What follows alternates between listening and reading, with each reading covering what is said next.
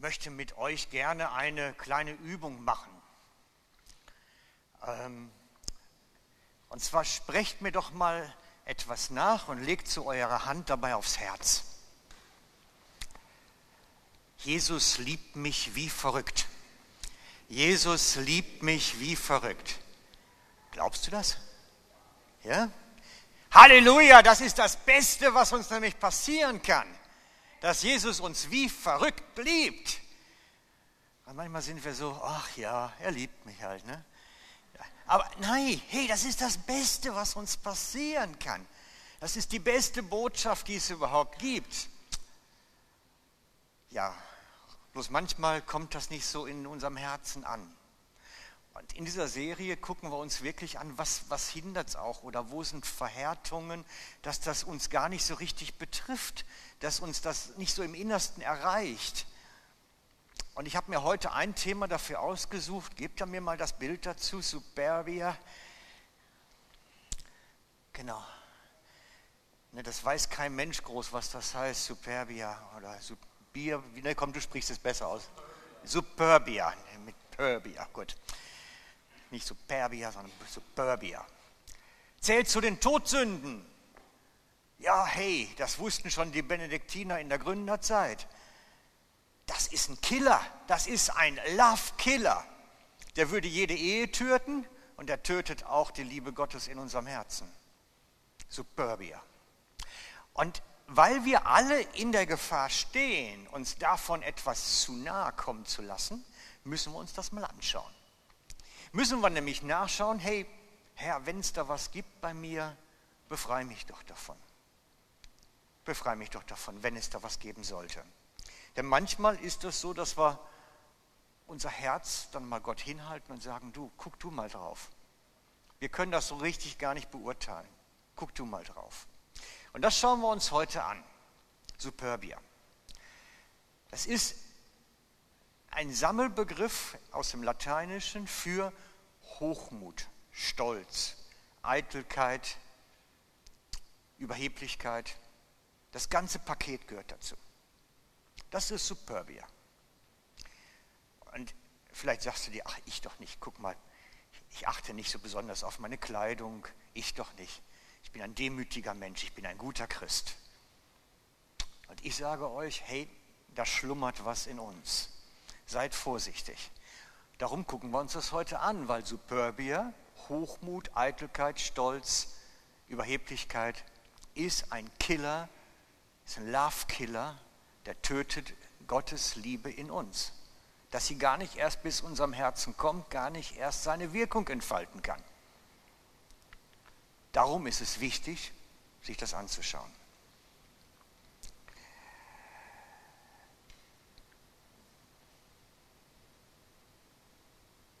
Jeder Mensch hat das Bedürfnis nach Anerkennung. Und das ist auch gut und richtig. Jeder Mensch hat das Bedürfnis nach Ehre, nach Streicheleinheiten, nach Bestätigung, möchte in den Arm genommen werden, gelobt werden. Ist alles normal. Superbia ist die Steigerungsform dazu. Man sagt das aufgeblasene Hirn auch schon mal dazu. Die Leute, die vor Eitelkeit kaum gehen können. Ich meine, es, es gibt auch Gesellschaftskulturen, die so funktionieren. Im, Im Nahen Osten ist das stark verbreitet. Da hat das was damit zu tun. Also wenn, wenn mich Leute fragen, die aus dem Nahen Osten kommen, die fragen als erstes, welches Auto fährst du? Wenn ich denen sage, ich fahre ein Ford, dann gucken die mich völlig entsetzt an. Hey, du bist ein Pastor, warum fährst du keinen Mercedes? Das haben die mir wirklich schon gefragt. Ne? Weil das einfach die Kultur auch ist bei ihnen man zeigt, was man hat, weil man dann Anerkennung bekommt, weil man dann Ehre bekommt. Andererseits ist das nicht unbedingt unsere Kultur. Man muss nicht zeigen, was man hat und kann immer. Manchmal ist es auch sinnvoll, das nicht zu tun. Und wenn ich mir die ganzen Influencer-Kulturen angucke im Social-Media-Bereich, das hat ganz viel auch damit zu tun. Ich will Wahrnehmung. Ich weiß das noch in meinen jungen Jahren, da versuchte jeder irgendwie mal ins Fernsehen zu kommen. Und wenn er irgendeinen Seich gemacht hat, dass man in eine Quizshow reinkam oder ne, was weiß ich. Und heute versucht man es als Influencer. Ja, einmal Wahrnehmung haben, dass man da Leute hat, die einen sehen, die einen irgendwo Streicheleinheiten verpassen. Einmal jemand sein. Das gibt es im gesunden Rahmen und das gibt es im übersteigerten Rahmen. Und wenn es übersteigert, wird es krank und krankmachend für die Umwelt, die drumherum ist. Für die Kinder, für den Ehepartner. Geht ganz schräg aus. Gott liebt uns trotzdem. Völlig egal, wo du stehst. Wenn du völlig aufgeblasenes Selbstbewusstsein hast, alles nur Luft drin, Gott liebt dich. Das ist genau die Botschaft, die ich euch versuche, aber die ganze Zeit zu bringen. Gott liebt dich, Punkt. Völlig egal, wo du stehst. Was uns dann verändert, ist, wenn wir anfangen, Zeit mit ihm zu verbringen. Wenn wir Beziehung zu pflegen mit ihm. Dann kommen die Dinge wieder ins Maß, ins Lot, ins rechte, in eine rechte Verhältnismäßigkeit. Dann geschieht etwas. Sage nicht, du musst dich jetzt ändern. Ich sage dir, verbring mit Jesus viel Zeit. Dann kommt alles ins richtige Maß.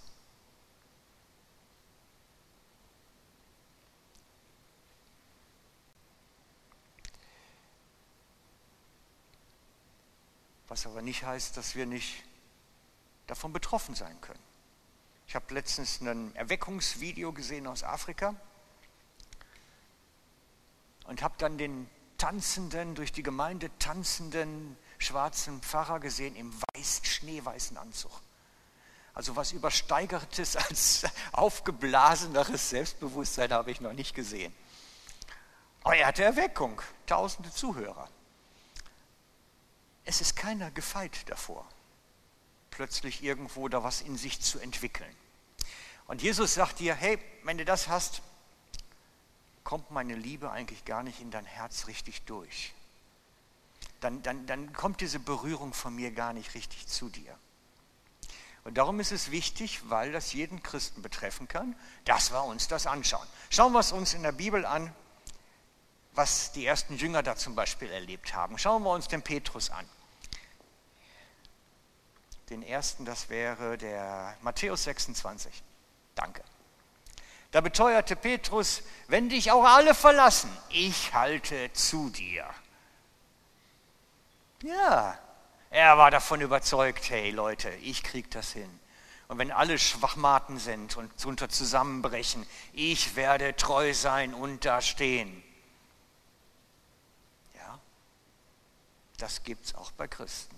Und ich habe auch solche ähnlichen Sätze schon in Gemeinden gehört.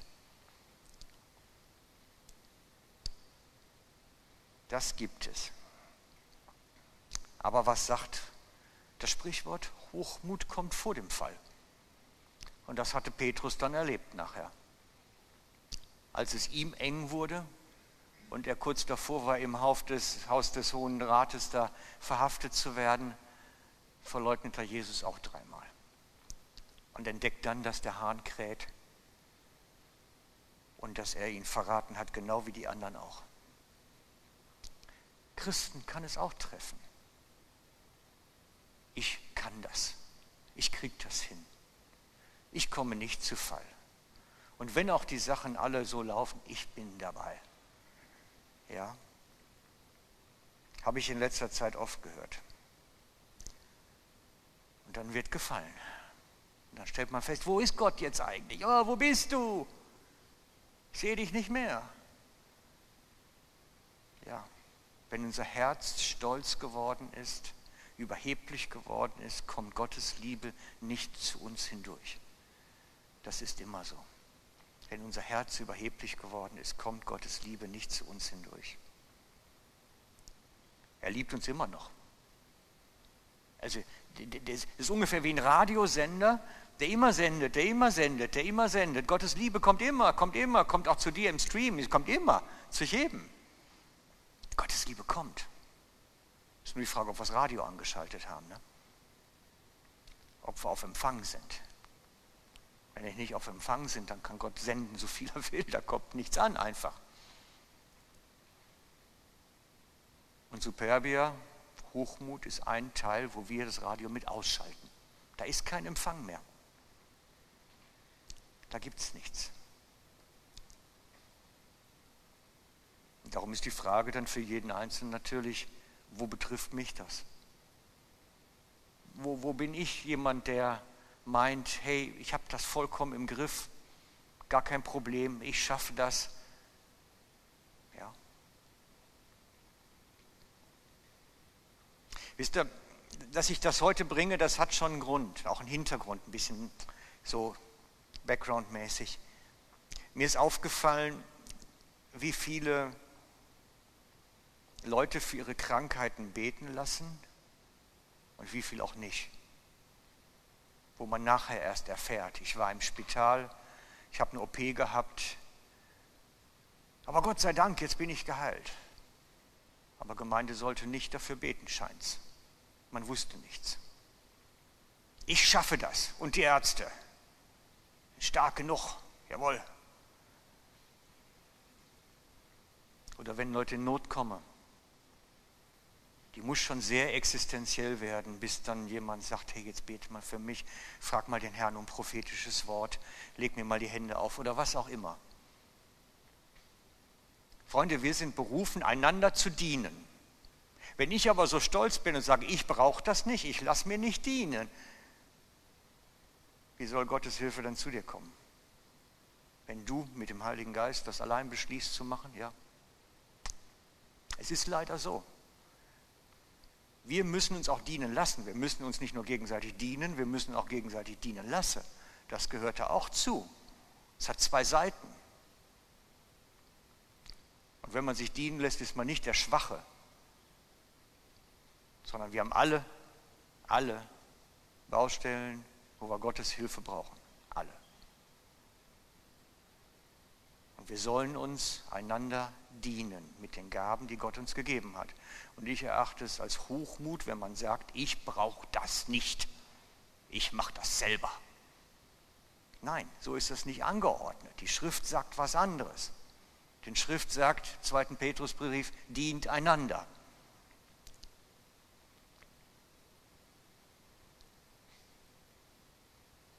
Gott möchte, dass unser Leben wieder heil wird. Gott möchte, dass unser Leben funktioniert. Und er gebraucht dazu eine sich einander dienende Geschwisterschaft. Das ist sein Weg. Einander dienende Geschwisterschaft, die in der Kraft des Heiligen Geistes einander dient. Das ist der Weg. Kein anderer. Wir haben so ein bisschen manchmal das Gefühl, wir könnten so aller dieser Cowboy, Lonely Rider, Lucky Luke mäßig durch die Prärie galoppieren. Ich kriege das schon hin, denn ich schieße schneller als mein Schatten. Das klappt immer. Nein, wir schießen nicht alle schneller als der Schatten. Das klappt nicht. Gott kann wirken. Nehmt den Jakobus-Text, Jakobus 4, Vers 6. Umso reicher aber ist die Gnade, die er gibt. Darum spricht er, Gott widersteht dem Hochmütigen, aber dem Demütigen gibt er Gnade. Demut ist für mich zu sagen, ich brauche Hilfe. Demut ist für mich zu sagen, ich brauche jemanden, der für mich eintritt, der mir hilft, der mit mir den Weg jetzt gemeinsam geht. Es gibt nichts Schlimmeres als das dunkle Tal aus Psalm 23, dass ich alleine muss. Gott hat uns nicht dazu berufen, allein durch das Dunkeltal zu gehen. Das gibt es nirgendwo. Sondern Gott hat uns berufen, als Geschwisterschaft gemeinsam auf dem Weg zu sein, gemeinsam unterwegs zu sein.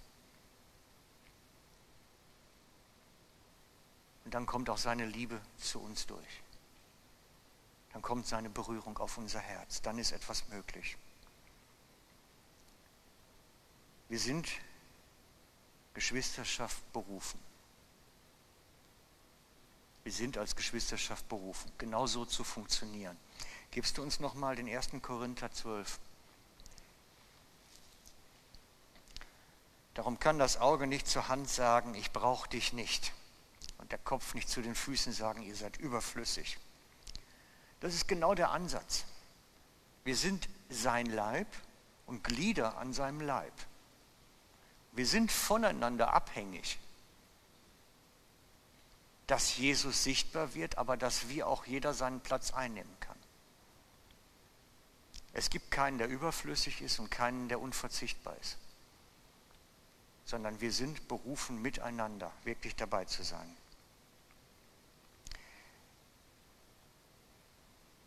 Und ich glaube, dass das wichtig ist, wenn wir Liebe empfangen worden, wollen, Gottes Hilfe empfangen wollen, wenn wir die sind, die sagen, hey, ich brauche dich, Jesus dann ist das etwas, was eingebettet ist in Geschwisterschaft, in gemeinsame Nachfolge, in ein, ein wirklich ein, eine Family, die den Leib Jesu darstellt.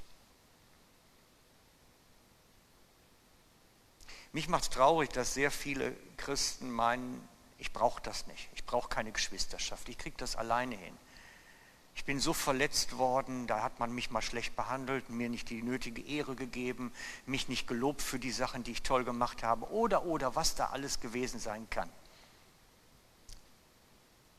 Jetzt bleibe ich allein. Ich will das nicht mehr. Und das macht mich traurig. Weil man klemmt sich von einem großen Segen ab. Man klemmt sich von einem großen Segen ab. Gott möchte Segen durch Geschwisterschaft geben. Es braucht einander. Und darum bin ich toll, dass du da bist heute Morgen. Darum finde ich total toll, dass du mit auf dem Weg bist. Das ist super. Und ich würde jetzt gerne, glaube ich, dein, dich und deine Vision hören. Ne? Ich glaube, das passt jetzt am besten.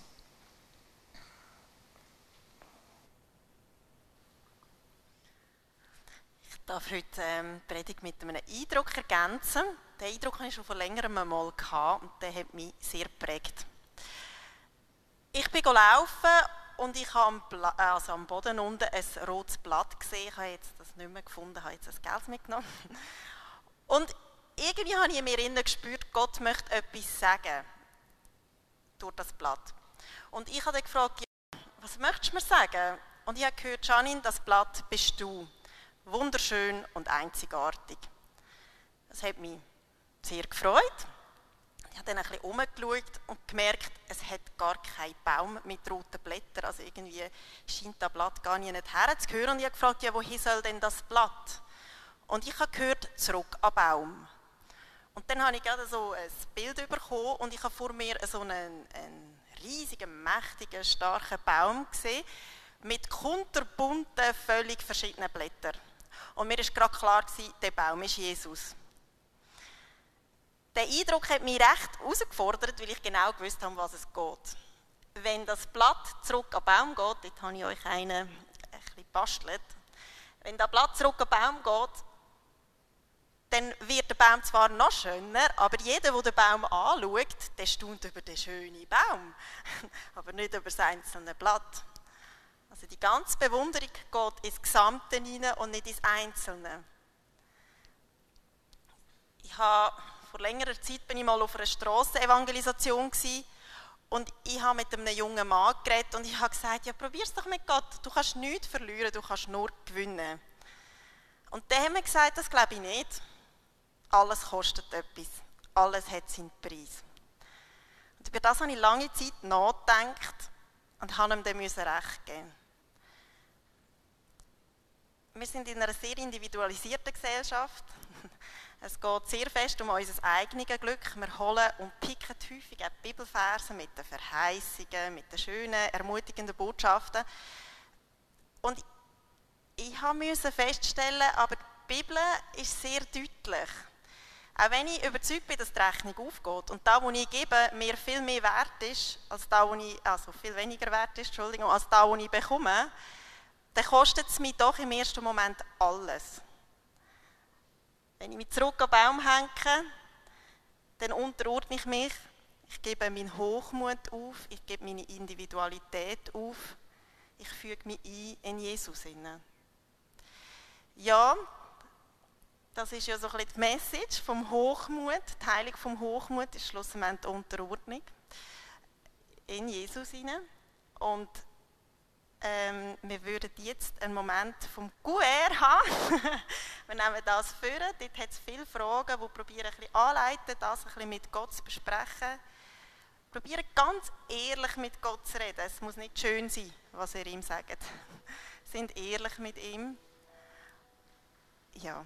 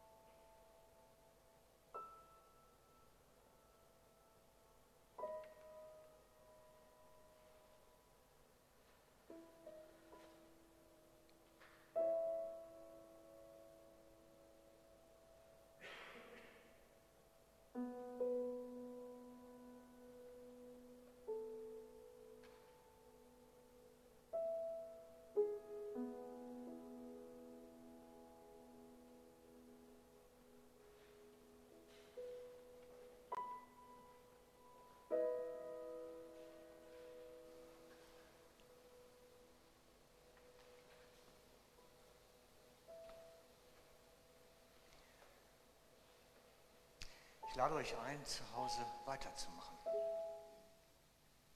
Ich weiß, das ist eigentlich was für Kinder, so Ufzki mitzugeben. Aber manchmal gibt uns Gott ja auch Ufzki. Und dann heißt es für uns auch über die Bücher gehen. Und darum sind die Sachen, die wir euch mitgeben, sehr wertvoll. Und ich bin Janine dankbar, dass sie das entwickelt hat und uns so zur Verfügung stellt. Und ich lade euch ein, wirklich weiterzumachen daran. Und auch ihr, die jetzt online schaut oder im Stream seid, ladet es euch auf der Community-App runter und schaut die Sachen euch an. Es lohnt sich wirklich, da dran zu bleiben und an dem Thema für sich selbst zu arbeiten. Passend zu dem Thema wollen wir miteinander das Abendmahl feiern. Und mir ist dafür ein Vers wichtig geworden. Könntest du mir, Sonja, den Römer 12, den ich dir schon rausgesucht habe, geben? Danke. Genauso sind wir alle, wie viele und wie unterschiedlich wir auch sein mögen, durch unsere Verbindung mit Jesus ein Leib. Und wie die Glieder unseres Körpers sind wir einer auf den anderen angewiesen. Wir sind miteinander ein Leib. Und ich möchte das jetzt so als kurze Erklärung noch dazu bringen. Man unterscheidet an der Stelle zwischen Leib Christi und Braut Christi. Braut Christi ist die weltweite globale Gemeinde. Das sind alle, das ist die Braut über alle Zeit hinweg über alle Kontinente hinweg. Das ist die Braut Christi, die am Ende dem Herrn zubereitet, uns in Ewigkeit werden wir versammelt sein als seine Braut. Leib Christi ist das, was regional, zeitlich beschränkt Jesus darstellt. Es ist wirklich die kleine Version. Wenn wir zusammenkommen, wird Jesus sichtbar durch uns als Gemeinschaft. Und wir sind als Geschwisterschaft da hinein berufen, in diese Gemeinschaft, diesen Leib darzustellen, zu zeigen. Wir zeigen Jesus der Welt, wenn wir zusammenkommen. Das ist das Verständnis von der Schrift auch.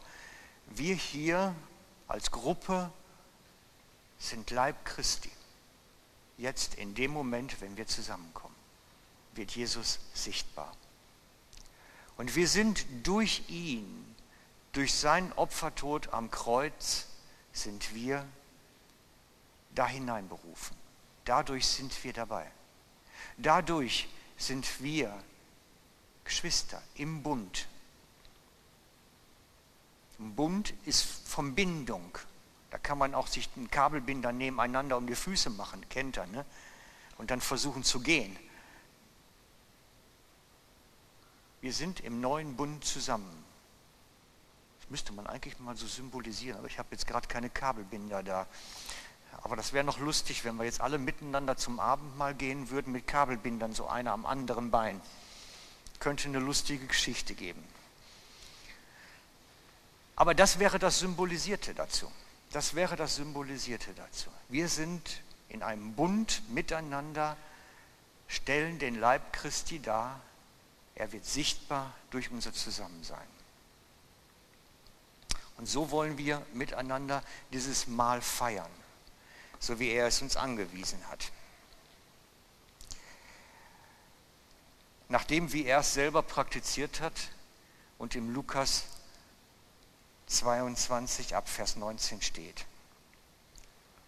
Und er, Jesus, nahm das Brot, dankte und brach es und gab es ihnen und sagte, das ist mein Leib, der für euch gegeben ist das tut zu meinem Gedächtnis. Ebenso auch den Kelch nach dem Mahl sagte er, dieser Kelch ist der neue Bund in meinem Blut, das für euch vergossen wird. Genau das ist es. Und wir haben uns das heute noch ein bisschen praktischer überlegt, als wir es sonst gemacht haben. Wir werden wieder, wie sonst auch, das Abendmahl einnehmen, indem wir jeder für sich nach vorne kommen, während der Lobpreiszeit, die wir gleich haben. Das heißt, jeder individuell kommt nach vorne, empfängt. Aber wir haben uns überlegt, um das zu symbolisieren, was wir jetzt heute gehört haben, schreiben wir unseren Namen schön groß auf das Zettel, was im Umschlag ist oder was ihr einzeln bekommen habt. Und dieses Zettel, meine, wenn ihr nicht gut schreiben könnt, macht dann Daumenabdruck drauf oder so, das geht auch. Dieses Zettel äh, heften wir dann nachher auf dem Weg zum Abendmahl da an den Baum. Das heißt, erst schreiben, dann fürs Abendmahl nach vorne kommen, den Zettel mitnehmen und dort an den Baum heften. Und zum Austeilen möchte ich bitten, Markus, Ruhrdi, äh, wen hat was? Steffi ist noch da? Genau, reicht, dann sind wir vier. Wunderbar, danke, nach vorne zu holen.